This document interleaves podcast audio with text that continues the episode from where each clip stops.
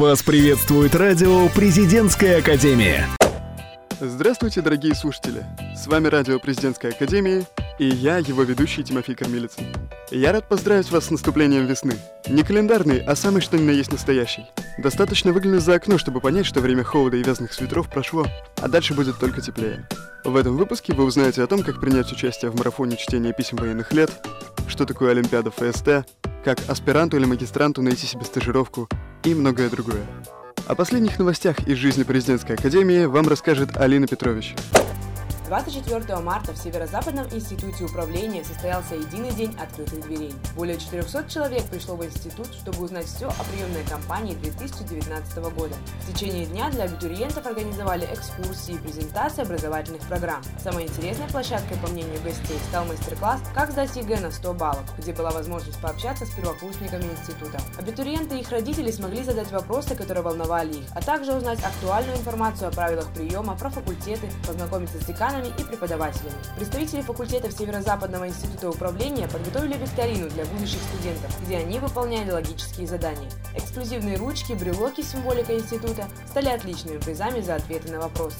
Самые яркие моменты единого дня открытых дверей смотрите в репортаже на официальном сайте института. Северо-Западный институт управления выпустил первую часть книги «10 вопросов 100 знаменитым людям России и мира». В 2014 году директор института Владимир Шамахов воплотил в жизнь проект «10 вопросов 100 знаменитым людям России и мира». Серия видеоинтервью со знаменитыми людьми стала экспериментальной площадкой для студентов направления журналистика. На первый юбилей проекта выпустили первую часть сборника. В книге собраны расшифровки интервью с известными людьми разных профессий, которые передают опыт будущим поколениям.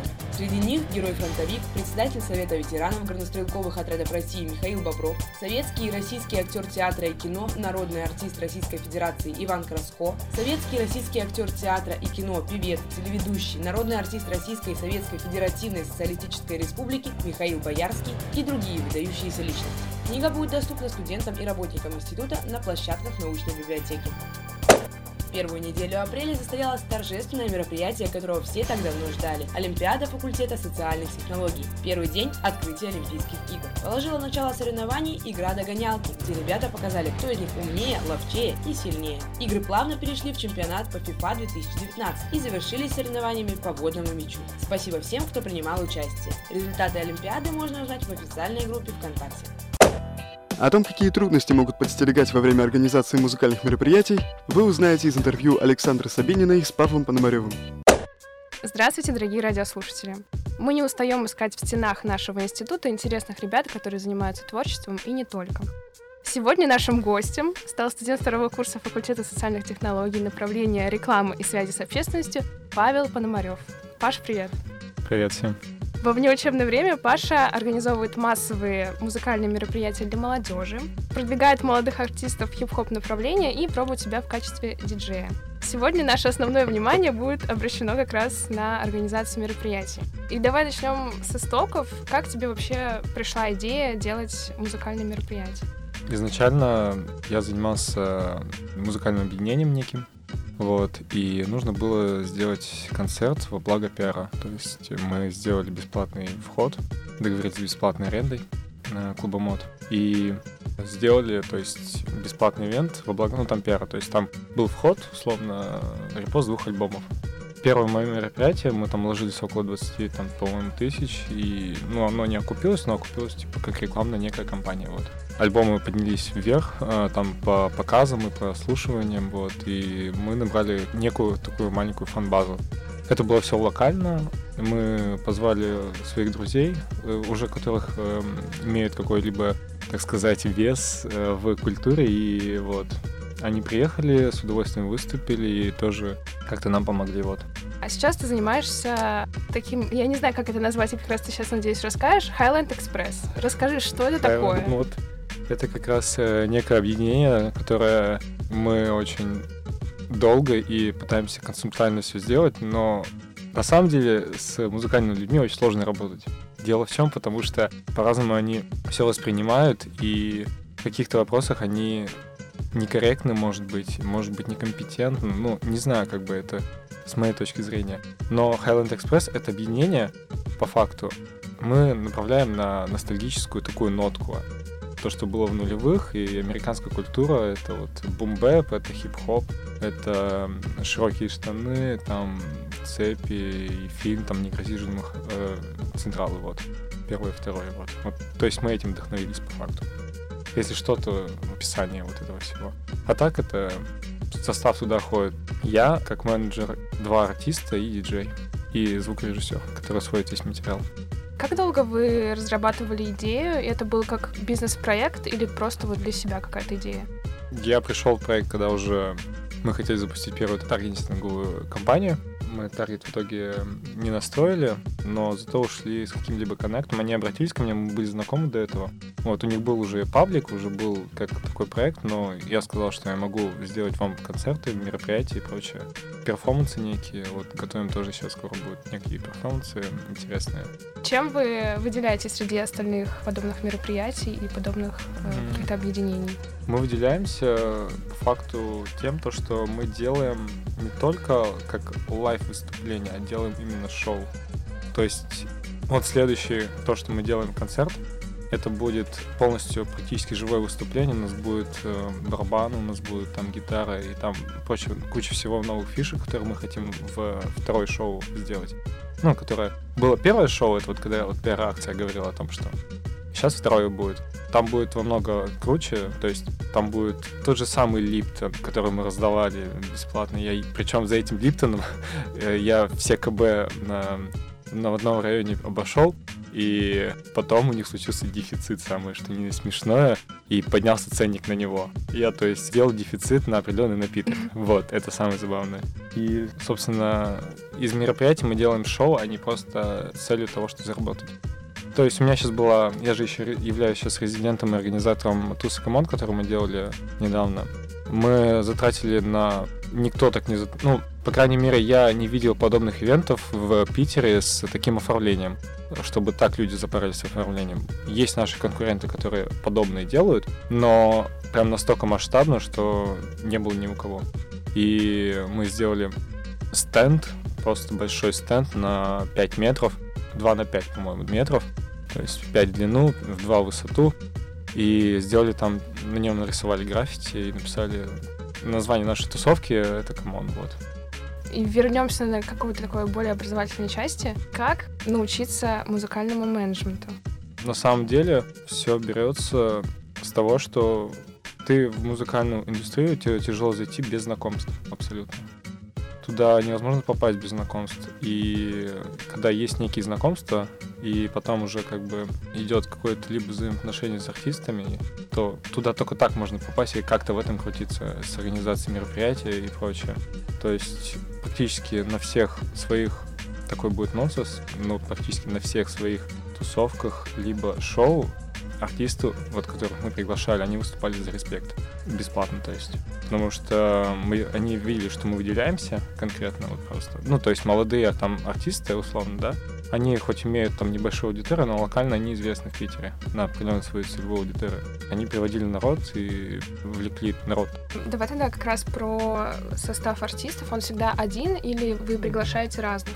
На тусовках он всегда по-разному, но если кто-то захочет там, допустим, выступить, то мы будем за. И, конечно, мы, если там из больших спортов, у нас недавно э, на нас обратили внимание, это Куок, есть такой исполнитель. Э, он достаточно известен в EDM культуре, то есть это хип-хоп и EDM, это немного разные две вещи, но в феврале попал себе в рэпе. Не хочу писать тяжелую музыку, и которая долго пишется, лучше напишу просто рэп, и будет круто.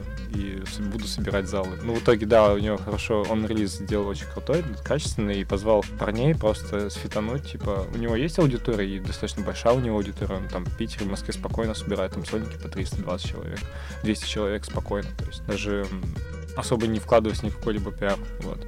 Но ему захотелось, мы попробовали, получилось вроде круто, и у парней будет еще там пару работ хороших.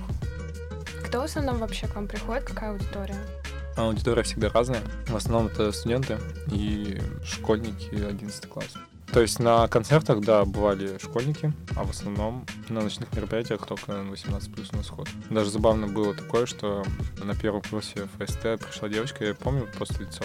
И она пришла, в итоге не пустили на фейс-контроль, потому что сказали ей нет 18. Мне было немного обидно, но таковы правила были. И какие у вас еще вообще ограничения? Может быть, есть э, какой-то дресс-код? Дресс-код, ну, главное, чтобы был в адекватном виде, и дресс-код как такового нету. Мы думали это все сделать, но мы понимаем, что мы просто будем немного ограничить аудиторию, в общем, это неинтересно. Типа, мы не соберем тогда 300-400 человек, когда я сделал сейчас на прошлом мероприятии, вот буквально вот недавно. Ну вот ты вначале говорил, что отсылки там, к какому-то определенному стилю в одежде. Да. Ну, то есть вы никак... Нет, э, у нас стиль есть определенный. Типа, мы примерно так держимся, там, таскаем широкие штаны, там, все такое. Но именно аудиторию на это как-то подстраивает, чтобы она одевалась так или иначе, как мы. Я не вижу смысла, я не хочу. У каждого должен быть свой стиль, я считаю. Вот. И каждый человек индивидуальный.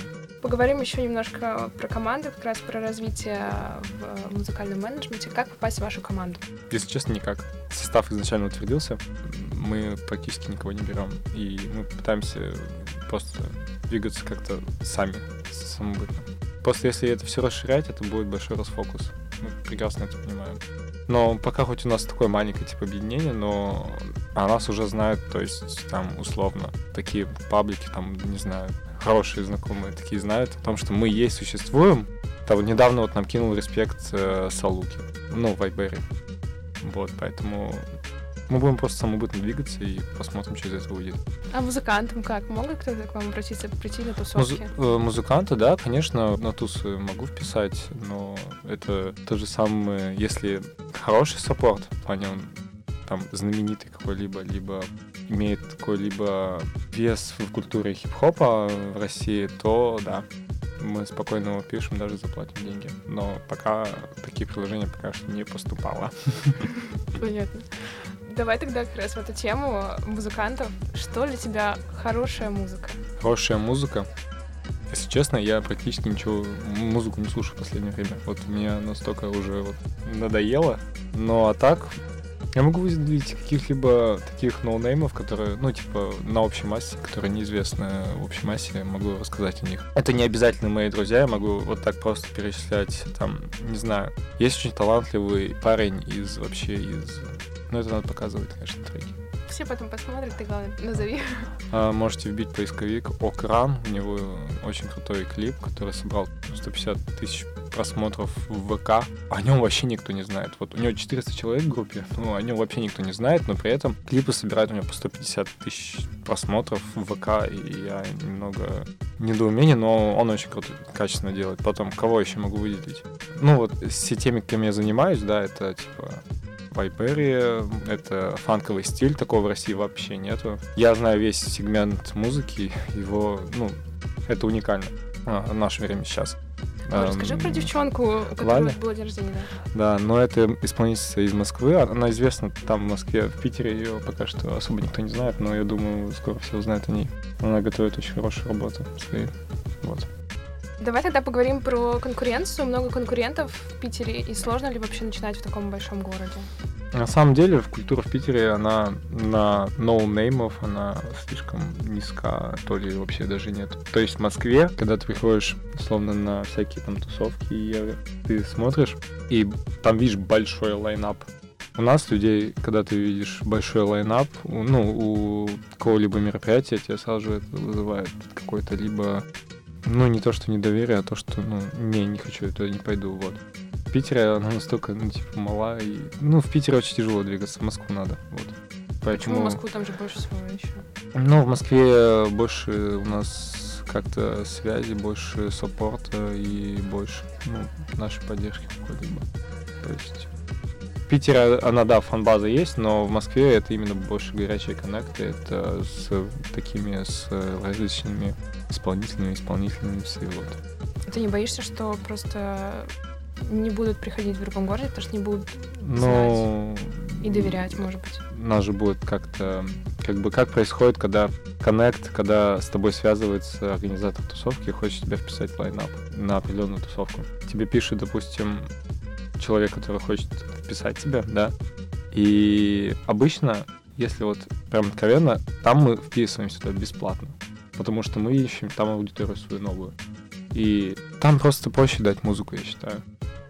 Скажи тогда, что самое трудное в организации? В организации это последние дни перед э, какой-либо либо мероприятием ты порой не спишь. Просыпаешься, допустим, в 7 утра в день мероприятия, да?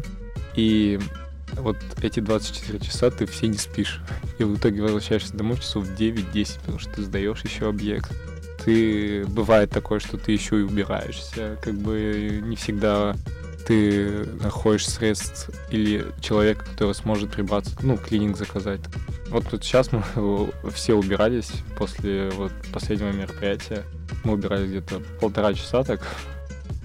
Ну, я вам скажу, это тяжко, когда ты весь день не спал, а потом еще убираться. Тебе получается самого вообще как-то отдохнуть на, мероприятии? Да, получается. Последнее мероприятие хорошо отдохнул там после двух когда все артисты уехали, и мы остались там с организаторами. И как бы это у нас было... Мы ходили в гримерку и считали просто деньги, сколько мы там надо, надо получить, столько там надо получить, и все. Короче, ну это забавный процесс на самом деле, но а так я получил удовольствие там от диджей-сета своих друзей, вот, и, в принципе, мне все понравилось там потом. Поначалу, когда у тебя лайф, ты бегаешь, там, смотришь на чеки, как звук, как чё, там потом вход, смотришь есть ли проблемы, там, пришли ли люди, там, не знаю, возможно, придут они там с чем-либо, либо это просто, ну, охране надо просто смотреть, заследить за охраной, вот, я считаю. Потому что были инциденты, и не очень хорошие инциденты всегда случаются на таких мероприятиях. По опыту друзей и организаторов. Как ты ищешь помещение для мероприятий? Ой, это вообще самое забавное, мне кажется. Приходит идея вначале, что мы вообще хотим на мероприятии. Начинаем искать помещение. И это самое забавное, когда ты ищешь площадку, а там вот видишь концертная площадка, да, все окей. Но смотришь туда и понимаешь, что там пол как будто как в парикмахерской такой глянцевый, и это будет смотреться на фотках очень нелепо после мероприятия, допустим. Ну и вообще такое, то есть отражение идет. И пытаешься искать не зашкварное, если можно так употребить такое слово, место для Питера. Их очень мало, но они есть. Мы нашли. Вот последняя была тусовка в Бергольд-центре. То есть лофт еще не открылся. Там канализация не была проведена в здании. Ну, то есть в плане того, что там был э, закрытый ремонт. А перед мероприятием его как бы вроде все сделали. Вот, но там была, в общем, канализация не сделана, и в итоге люди ходили там через улицу в другое здание в туалет. Мы там договорились, все, соответственно, все нормально было, вот. Но очень тяжело искать второе помещение. Ну, у нас есть два, по-моему, помещения. Ну, таких хороших помещений это мод. Но мод идет минусы тем, то, что там невозможно давать диджей-сеты, там отлично, потому что там достаточно высокая сцена и слишком большие расстояния между пультом и людьми. Это надо сокращать, чтобы было как-то не то что вживую, а людей как-то колонки качать. По... качать, да, вот. Допустим, есть также место Голицын Холл, оно еще хорошее, но организаторы там, конечно, ну не организаторы, а арендодатор, он не очень хороший. Нас на них пустили тогда, ну да ладно, они условия очень сильные такие зарядили. Ну вот мы нашли Бергольд-центр, в принципе, нам понравилось там. Теперь будете там проводить? Ну, это, мне кажется, не, не мне надо задавать вопрос. Ну, мы хотелось бы, конечно, да, но все зависит от них. Вот такой вопрос очень классный, мне кажется. Что это тебе дает организация таких мероприятий, помимо чего-то материального? Мне кажется, развитие соцсетей — это один немаловажный фактор. Ну, потому что все знают, что Инстаграм — это социальный паспорт твой. То есть люди встречают по Инстаграму, люди чекают Инстаграм, знакомятся в Инстаграме. Второе — это некое удовлетворение себя от того, что определенная цель у тебя достигнута, и ты чувствуешь такое опустошение хорошее такое. После мероприятия, когда говорят спасибо за то, что вы провели, это очень круто, и мы ни разу такое не видели в Питере, чтобы так запарили за оформлением. Вот. Ну и да, э, просто самовыражение некое, вот и все. Мне в кайф это делать, вот. Ты организовал уже некоторое количество мероприятий. Мгм. Какие можешь подвести итоги? Итоги можно подвести следующее, то, что потихоньку-потихоньку мы уходим в большой, ну, в плюс. То есть я просто недавно посмотрел там по Сбербанку, сколько я потратил и сколько я в итоге там типа заработал, и в январе очень много потратил. И вот так с февраля уже начинаю так зарабатывать, зарабатывать, зарабатывать. То есть это пошло во плюс, и я рад этому. То есть это чисто материально прикольно. Что ты можешь посоветовать ребятам, которые тоже хотят начать развиваться в э, организации музыкальных мероприятий? Даже не знаю, что им пожелать. Конкуренция и так э, в Питере уже достаточно большая. Ну, то есть в Москве она вообще на другом уровне там уже. Там идет эм, в лайнапе по 4 хедлайнера, по 5 хедлайнеров. Если у нас за мероприятие бывает там 1-2 хедлайнера, то есть таких, которых имеют э, условно вес, да, в культуре, вот, которые могут привести аудиторию, то в Питере еще можно... То есть лучше, лучше не заниматься этим, я вам скажу. На самом деле я хочу посоветовать, чтобы люди всегда пытались рисковать в определенных ситуациях своих каких-либо жизненных, и после этого ты чувствуешь, типа, вау, это, брать ответственность себя, это круто, я вам скажу. Хочу сказать тебе огромное спасибо, что ты пришел, что ты поделился своим опытом. Это было очень интересно, познавательно, я надеюсь. Спасибо. Мне тоже было приятно, спасибо. Куда сходить и что посмотреть, вам расскажут Ангелина Антонова и Дарья Вологжанина. 13 апреля пройдет ежегодная акция «Тотальный диктант». Имена спикеров нынешнего года пока не раскрываются. Регистрация на площадке начнется 3 апреля. Для участия необходимо оставить заявку на сайте проекта. А подготовиться к данному мероприятию ты можешь уже сейчас с помощью онлайн-школы от организаторов акции. Пишу тебе, моя родная, я жду тебя, мой дорогой. Под таким названием уже пятый раз проходит онлайн-марафон чтения писем военных лет. Марафон посвящен памяти героев, защищавших нашу родину в годы Великой Отечественной войны, и проводится с целью приобщения к духовно-нравственным ценностям, сохранению исторической памяти и популяризации литературы и культуры. Для участия в марафоне необходимо направить заявку на электронный адрес организационного комитета до 14 апреля.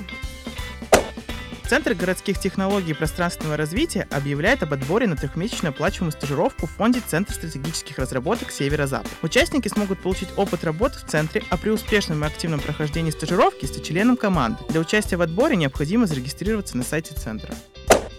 Комитет по молодежной политике запускает стратегические сессии «Санкт-Петербург. Город возможностей». Представители молодежных объединений, эксперты, лидеры общественного мнения города и активная молодежь обсудят проблемы, которые стоят перед городом и сообществами. Ответы планируется искать в семи направлениях, начиная от культуры и заканчивая предпринимательством. Принять участие в сессии может каждый петербуржец в возрасте от 18 до 35 лет. Чтобы принять участие, надо заполнить форму и написать эссе. Подробную информацию вы можете узнать на сайте Комитета по молодежной политике.